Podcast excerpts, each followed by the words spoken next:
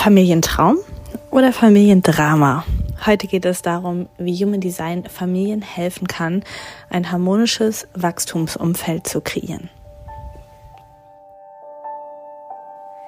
Herzlich willkommen bei Codes of Life.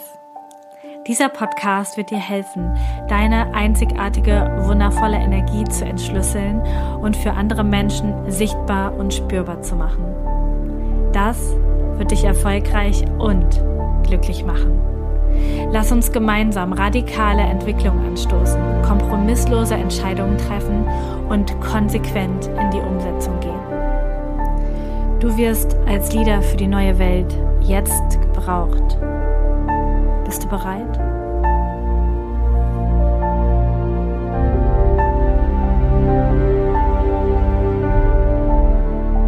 Hello, back again bei Coast of Life. Es war wieder eine längere Pause. Tatsächlich ähm, ist es immer so, dass ich dann zwischendurch denke, ah, ich muss unbedingt wieder was aufnehmen. Aber es muss einfach der richtige Flow da sein. Ansonsten ähm, machten dir die Podcast-Folgen keinen Spaß und mir eben auch nicht. Und heute ist der Flow da für diese Podcast-Folge Familientraum oder Familiendrama. Und zwar ist die ein bisschen ähm, die Intention oder, oder warum ich die heute jetzt rausbringe, ist, dass am nächsten Sonntag schon der Familienpenta-Workshop stattfindet für Menschen, die schon fortgeschritten sind im Human Design, die schon eine Ausbildung gemacht haben und die lernen wollen, Familiencharts gemeinsam zu analysieren in einer Penta-Dynamik, also drei bis fünf Menschen. Oder wenn es mehr Familienmitglieder sind, dann teilt sich das auf in zwei Pentas. Und ähm, wer das also wer da Interesse hat, unter dem Podcast sind auf jeden Fall schon die Links. Gleichzeitig ist es möchte ich dir natürlich in dieser Podcast-Folge auch einfach Input zu diesem Thema geben. Deswegen freue ich mich jetzt total, dass du eingeschaltet hast und lass uns vielleicht einfach loslegen. Also, wie du vielleicht weißt, bin ich, ähm, habe ich keine Kinder und plane auch nicht welche zu bekommen. Und ähm, das heißt, ich spreche jetzt aus einer Perspektive von, naja, ich war selber mal Teil einer Familie in Form eines Kindes, ähm, meiner Eltern und meiner zwei Brüder. Gleichzeitig beobachte ich einfach sehr, sehr gut, das ist mein Job als Projektorin auch, ähm, Dynamiken und Energien zu beobachten, zu lenken und zu leiten. Und das ist etwas, was mir sehr, sehr auffällt von außen, dass viele, viele Menschen, wenn sie Kinder bekommen, sich einfach ein unglaubliches Traumbild vorstellen. Bei Beziehungen ist das selber, aber bei Familien auch. Ein unglaubliches ähm, Traum, ja, ne, ein Traumszenario irgendwie vorstellen und denken, wow, das wird so toll, das wird so wundervoll, das wird so schön. Ähm, und hinterher ist es aber, oder im Alltag ist es vielleicht einfach, ja, gefühlt eher ein, ein Drama, weil alltägliche Sorgen kommen, weil so viele To-Dos zu tun sind, weil es diese, diesen Trouble gibt in der, also in der Beziehung der Eltern, ähm, vielleicht auch nicht alles komplett reibungslos läuft und dann eben auch noch Kinder dazukommen, die ja auch einen energetischen äh, einen Auftrag haben auf dieser Welt und auch ihre eigene Energie mitbringen. Das wird ist einfach dann super, super äh, spannend, das zu beobachten, jetzt für mich auch von außen. Und es ist tatsächlich so, dass Eltern an, an vielen Punkten irgendwann sich mit Überforderung verschließen oder generell, also Überforderung mit der Familie, Überforderung mit all dem, was zu tun ist, äh, Stress mit dem Job, äh, Stress in der Beziehung, einfach überfordert sind. Und wenn wir in den Stressmodus gehen, dann sorgt das dafür, dass wir aus unseren Konditionierungen vor allen Dingen handeln, dass wir nicht mehr offen sind und auch unsere Pläne von, oh, wir machen alles ganz anders, als unsere Eltern das gemacht haben mit unserer Familie, dann in in Muster übergehen, die so tief verankert sind, die du selber kennengelernt hast in deiner Kindheit. Und die übernehmen dann einfach. Dann sagst du auf einmal die Sprüche, die deine Mutter auch gesagt hast, dann agierst du auf einmal gleich, weil einfach der Stressmodus übernimmt und wir einfach, ja, da nicht mehr rational handeln können. Und das macht einfach dann auch ein total ungutes Gefühl und das macht wieder ein schlechtes Gewissen ähm, ähm, den Eltern, ihren Kindern gegenüber und dann, dann ist noch mehr Stress da und dann entsteht tatsächlich ein ja, ein eher stärkeres Familiendrama. Und es ist tatsächlich so, dass ähm, oft in Beziehungen ein sogenanntes Drama-Dreieck entsteht. Das bedeutet, es gibt immer den Opfer, äh, das Opfer, es gibt den Täter und es gibt die Helferrolle.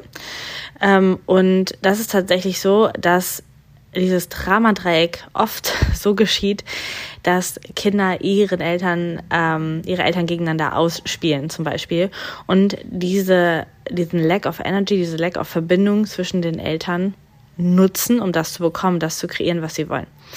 Ich habe ziemlich zu Anfang dieses Podcasts mal ähm, Podcast-Folgen gemacht zum Thema ähm, ähm, Energie von anderen Menschen ziehen, zum Thema ähm, Dramen kreieren. Du kannst da nochmal zurückschauen ähm, und auf die ersten, in den ersten Podcast-Folgen habe ich das irgendwie ähm, erwähnt, wie das einfach funktioniert, wenn wir nicht an die Quelle angebunden sind, wenn wir im Stressmodus sind, wenn wir denken, die 3D-Welt hier, was wir zu tun haben, ist einfach zu real dann versuchen wir von anderen Menschen Energien zu stehlen. Und bei Kindern ist es tatsächlich noch sehr, sehr offensichtlich, weil, und das ist auch völlig klar, ein Kind Aufmerksamkeit verdient und Aufmerksamkeit und Liebe von den Eltern braucht.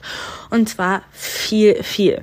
Und ein Kind, wo die Eltern die ganze Zeit ins Handy gucken, wo sie unterwegs sind, bekommt das einfach nicht genug. Und deswegen muss das Kind Dramen kreieren, was auch immer. Das kann ähm, laut sein, das kann aktiv sein, das kann Sachen rumschmeißen, das kann äh, krank werden, das kann weinerlich sein, das kann still werden, was auch immer das Kind tun muss, damit die Eltern Aufmerksamkeit und dann Energie schenken. Und wenn wir uns, uns ein normales Familienkonstrukt angucken, wir nehmen jetzt erstmal einfach nur ein Kind, also Eltern und ein Kind, dann ist es oft so, also das, das Ideale wäre, dass die Eltern einfach eine ganz, ganz ähm, stabile Beziehung untereinander haben. Also das Elternpaar kennt die Beziehung, kennt vielleicht auch die, die, Interaktion, also im Human Design gesprochen jetzt, vielleicht die Interaktionschart. Da habe ich auch jetzt die Tage schon mal eine Folge zu äh, Paarbeziehungen, da kannst du auch noch mal reinhören. Und hat einfach, weiß, wer ist der andere, wer bin ich, wie treffen wir, wir gemeinsam Entscheidungen, wie trifft jeder von uns Entscheidungen, was ist wichtig, was können wir gut zusammen, was sind unsere Herausforderungen. Das heißt, die Elternbeziehung ist einfach unglaublich stabil und gefestigt. Und dann kommt ein Kind dazu in diese stabile Beziehung. Also hat, wird dann quasi in diese stabile Beziehung hineingenommen und hat ein gleich starkes, wundervolles Verhältnis zu Mutter und Vater, merkt aber diese krasse Verbindung zwischen den Elternteilen und dann gibt es da gar nicht die Möglichkeit überhaupt sehr, sehr stark gegeneinander auszuspielen oder oder irgendwie was, ähm, ja, was anderes zu tun. Ähm, oft ist es aber so, ähm, dass die, das Kind und die Mutter eine ganz, ganz starke Beziehung haben, die sogar stärker ist als die Beziehung der Eltern zueinander und der, die Vater-Kind-Beziehung eher schwach ist. Und das ist tatsächlich ein, ähm, ein, dann das erste Problem tatsächlich, weil das Kind die Stabilität in der Beziehung der Eltern nicht wahrnimmt und damit natürlich ein Beziehungsrollenbild hat, was sehr spannend ist, aber natürlich auch ähm, einfach merkt, okay, mit der Mama habe ich eine sehr feste Beziehung und ich kann das tatsächlich ausnutzen. Ich kann, ich weiß, wo ich meine Energie herbekomme, wenn ich nicht genug, genug Aufmerksamkeit bekomme und ich kann auch meine Eltern gegeneinander ausspielen, weil ich bin ja wichtiger energetisch auch spürbar. Und dann gibt es tatsächlich auch noch die ähm, Geschichte, dass Eltern eine sehr, sehr, sehr, sehr schwache Beziehung zueinander haben und die, die stärkere Beziehung wirklich einfach Kind, Kind-Mutter und Kind-Vater ist. Ähm, aber die Eltern wirklich, ja, fast gar keine Beziehung haben. Und wenn das einfach nicht gegeben ist, dann, dann wird es tatsächlich besonders spannend, dass das Kind einfach die Eltern komplett gegeneinander ausspielen kann, weil dort einfach ähm, ja, der, der Mangel an, an Beziehung da ist ähm, und der Mangel an Absprachen, der Mangel an gegenseitigem Verständnis.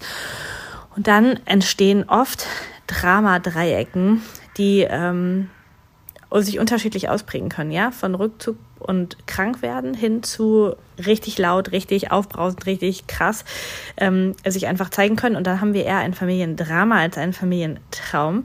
Und was aber spannend ist, die Basis eines Familientraums ist die stabile Beziehung der Eltern. Ja, und dafür, und das habe ich auch im Interaktionspodcast gesagt, aber auch im Workshop sehr, sehr doll betont, dafür, dass das ist, muss jeder Mensch, jedes Elternteil eine gute Beziehung zu sich selbst haben, sein eigenes Human Design kennen und sein eigenes Human Design, ich sage jetzt bedingungslos, aber das meint jetzt nicht über die Grenzen von einem anderen Menschen, aber es meint, dass du dem wirklich ernsthaft folgst, was dein Human Design ist. Das heißt, das ist die absolute Grundlage für eine wundervolle Familie, dass die Eltern erstmal bewusst ihr Human Design leben.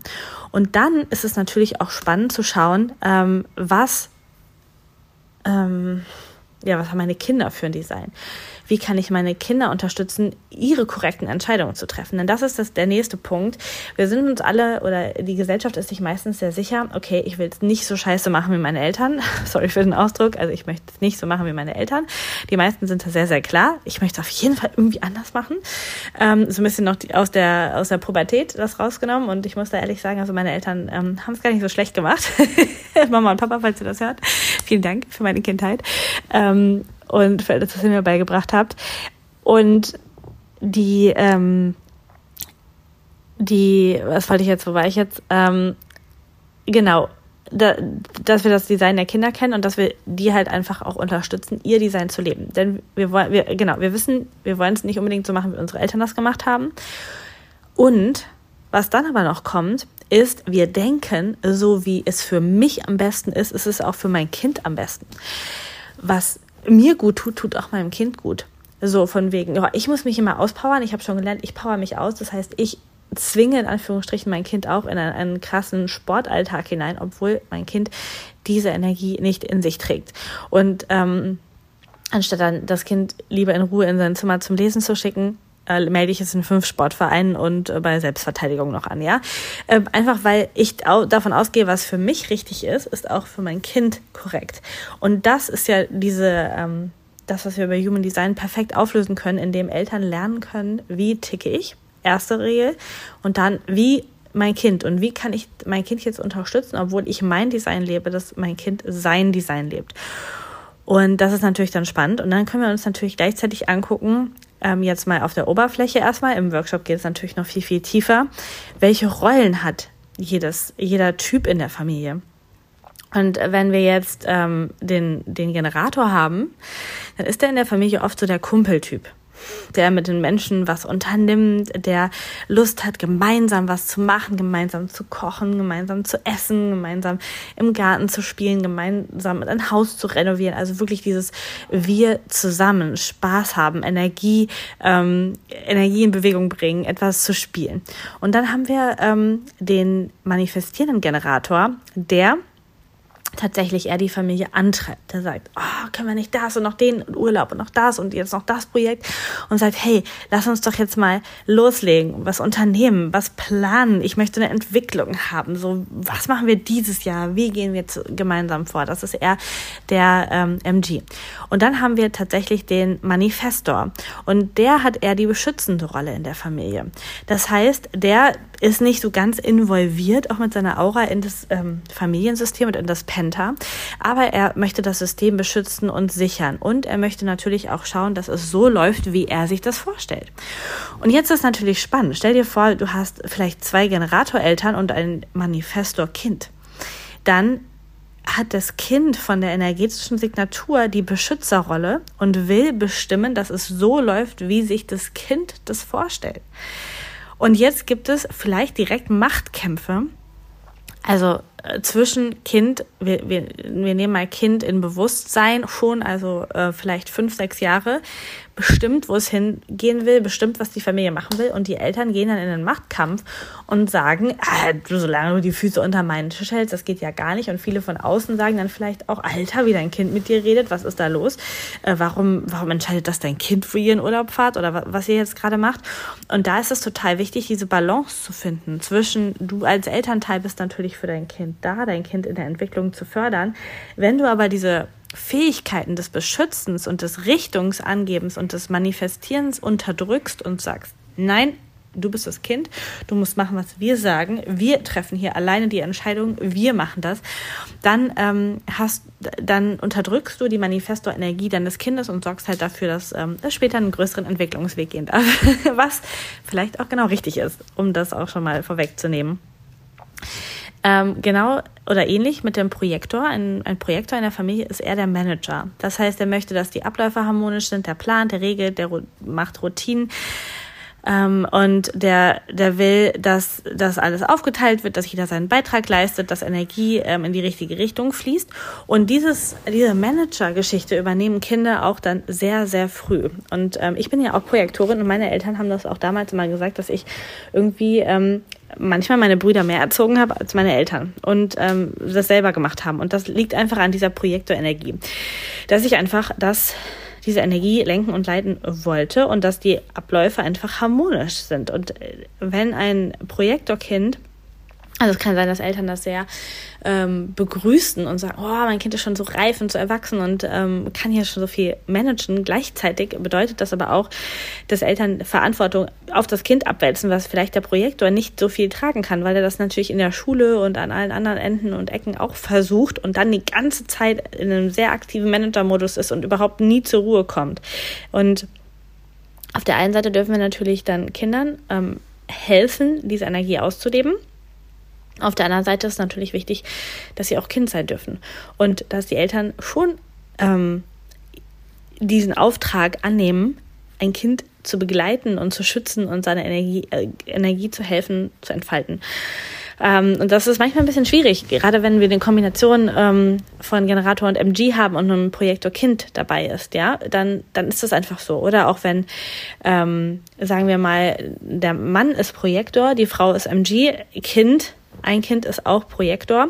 Dann kann es sein, dass sonst der, der Mann sehr, sehr viel managt und Energie leitet und es macht. Aber wenn der Mann nicht da ist, auf der Arbeit ist oder weg ist, im Urlaub ist, keine Ahnung, dann übernimmt einfach das Projektor Kind diese Rolle und da ist es einfach wichtig zu schauen, ähm, dass das Kind sich nicht überlastet.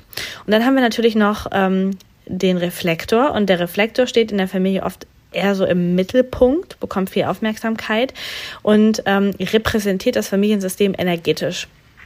Wenn ein Projekt, äh, ein Reflektorkind dann äh, krank wird, äh, dem es ganz schlecht geht in einem Familienkonstrukt, ist es immer ein Zeichen dafür, dass die Familie nicht unbedingt gesund agiert, genauso wie der Reflektor das auch in Firmensystemen oder in Gesellschaftssystemen hat. Und das bedeutet, äh, der, der Reflektor beobachtet und ähm, hilft aber auch sehr in der Entwicklung der Familie, dass die Familie vorankommt. Ist jetzt auch nicht so involviert im Familienpenta, genauso wie der Manifestor, aber hat eben dieses, äh, diese Repräsentation des Familiensystems und ähm, an, an Reflektorkindern kannst du das auch sehr gut wahrnehmen, wie gesund und wie harmonisch quasi eine Familie ist. Und ähm, ja, das ist, das ist quasi so der erste Einstieg um einer Familie auch die Rollen zu erklären. Natürlich die eigenen Charts, dann die Charts der Kinder, alles zu verstehen, die ganzen Basics zu verstehen, die Profile, das, was die, die jeweiligen Menschen in der Familie brauchen und dann diese Rollen in der Familie zu verstehen, also welche Rolle hat welcher Typ. Und dann gibt es natürlich auch unterschiedliche Dinge, die man ähm, sich ansonsten angucken kann. Denn wenn man, ähm, wenn man einen, wenn man alle Charts der Familie übereinander legt, wirklich übereinander legt, nicht in der Interaktion, sondern eher als Summe der Charts. Ähm, was der Unterschied ist, erkläre ich auch nochmal ganz genau im Penta-Workshop. Ähm, das ist jetzt hier im Podcast ein bisschen schwierig, ohne ein Bild zu haben. Ähm, also wenn wir uns nicht die Komposit, sondern die Zentrensumme oder die, die Chart-Summe anschauen, dann kann man einfach schauen, welche Zentren bleiben zum Beispiel offen ähm, in der in der Summe der Charts, einfach übereinander, ohne dass sie miteinander interagieren. Und das könnte zum Beispiel sein, dass ähm, eine, eine Familie, die ein Sakral offen hat, also wo kein sakraler Typ dabei ist, sich sehr kraftlos fühlt. Sehr kraftlos, als könnte sich nicht mithalten, als wären irgendwie alle viel, viel agiler, viel, viel fleißiger als eben diese Familie. Oder wenn ähm, tatsächlich es so ist, dass in der Zentrensumme das Emotionalzentrum offen hat, also keiner in der Familie hat das Emotionalzentrum definiert dann ist, äh, ist die Familie vielleicht eher emotional ein bisschen ähm, instabil. Ja, sie hat, ähm, sie hat vielleicht das, das Gefühl, dass, ähm, dass sie total überrannt wird von Emotionen, vielleicht auch Emotionen der Gesellschaft, von Angstthemen, die gerade in der Gesellschaft sind.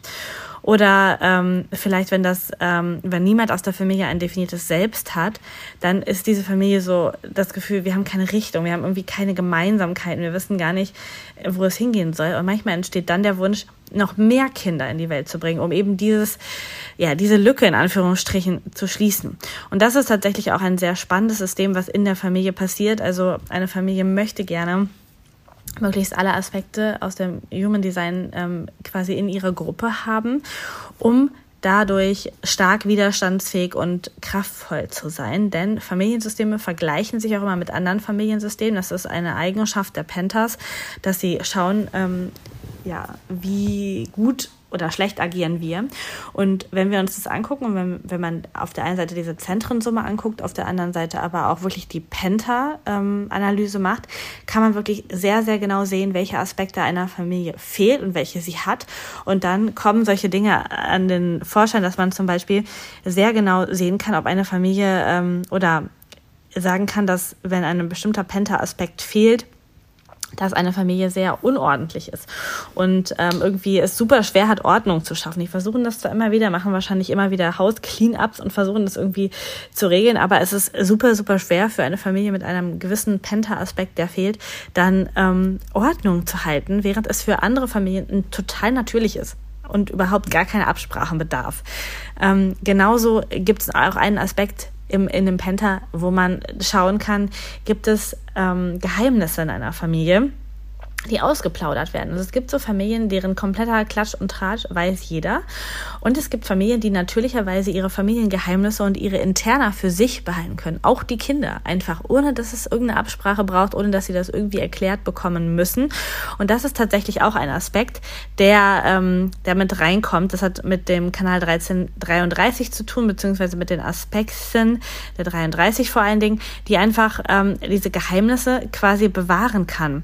Und die ähm, ja, die, die, dafür sorgen kann, dass das eben nicht alles nach außen getratscht wird, was da in der Geschichte passiert ist und in der Familie passiert ist. Und wenn diese Aspekte nicht da sind im Penta, dann kann es sein, dass einfach, ähm, ja, das Kind alle juicy Geheimnisse der Eltern und was halt in der Familie los ist, auch einfach so in der Grundschule einfach mal raushaut. Ähm, nicht, nicht böse gemeint oder so, aber einfach weil die Energie nicht da ist und das Kind das vielleicht auch gar nicht verstehen kann, warum er jetzt manche Sachen erzählen darf und manche nicht. Das heißt, es, gibt ganz, ganz spannende Geschichten, die man aus einer Penta-Analyse für Familien herauslesen kann. Natürlich die Voraussetzung, dass, ähm, ja, dass vorher einige andere Sachen erstmal klar sind, für die Eltern vor allen Dingen in der eigenen Charts, in der Beziehungscharts, dann die Kindercharts und dann natürlich zu schauen, was ähm, können wir gemeinsam, was ist denn unser gemeinsames Penta-Ding. Ähm, genau. Und das, die gleiche Voraussetzung oder die höhere Voraussetzung gilt, wenn du jetzt äh, Lust hast, da mitzumachen und sagst, hey, wie cool. Penta-Workshop, das will ich wissen, ähm, ist die Voraussetzung, dass du dich irgendwie sehr intensiv schon mit Human Design auseinandergesetzt hast, dass du alle möglichen Themen, die ich auch in der Ausbildung unterrichte, kennst und damit äh, familiär bist. Und ansonsten darfst du halt sehr viel nachschlagen während des Workshops. Und ähm, am besten, dass du auch schon dich mit Interaktionsanalysen auskennst. Beide Workshops, also Interaktionsanalysen und auch den Penta-Workshop, kannst du selbstverständlich auch ähm, als Aufzeichnung kaufen, wenn du jetzt nicht live dabei warst. Das ist überhaupt kein Problem. Das geht einfach über die Webseite und ähm, kannst dir das einfach im Selbststudium äh, reinziehen, quasi mit einem sehr, sehr umfangreichen und sehr inhaltsstarken Workbook dabei.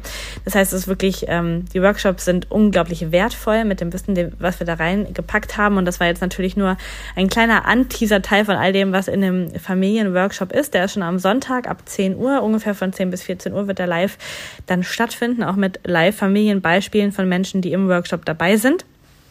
Ähm, falls du Lust hast, kannst du dich noch einbuchen. Ansonsten hoffe ich, dass dir auch diese Podcast-Folge schon für dich weitergeholfen hast, ein bisschen ja, einen Überblick dafür zu bekommen und zu verstehen, dass ganz, ganz viele Dinge einfach energetisch so sind, wie sie sind und wir sie nicht unbedingt immer verändern können. In dem Familienverbund geht es oft um Akzeptieren von dem, was da ist und ja, seine eigenen Wachstumsschritte daraus zu ziehen, aus dem, was da ist und für sich selber dann weiter loszugehen. Danke für deine Aufmerksamkeit heute in dieser Podcast-Folge. Es hat mir wieder mega viel Spaß gemacht, hier was reinzusprechen und ich wünsche dir jetzt einen ganz, ganz wundervollen Tag. Ganz liebe Grüße von Rodos aus nach Deutschland. Danke, dass du heute dabei warst. Die Codes of Life werden dein Leben nicht verändern, indem du Podcast hörst, konsumierst oder lernst. Aber sie werden dein Leben verändern, wenn du sie lebst. Danke, dass du in die Umsetzung kommst und mit mir gemeinsam als Leader für die neue Welt vorangehst. Alle weiteren Informationen zu mir und meinen Angeboten findest du auf humandesign-mentoring.com. Ein Einblick in meinen Alltag und ein weiterer Kanal zur Verbindung ist mein Instagram-Kanal humandesign.mentoring. Ich freue mich, dich dort zu sehen. Bis zum nächsten Mal. Deine Lisa.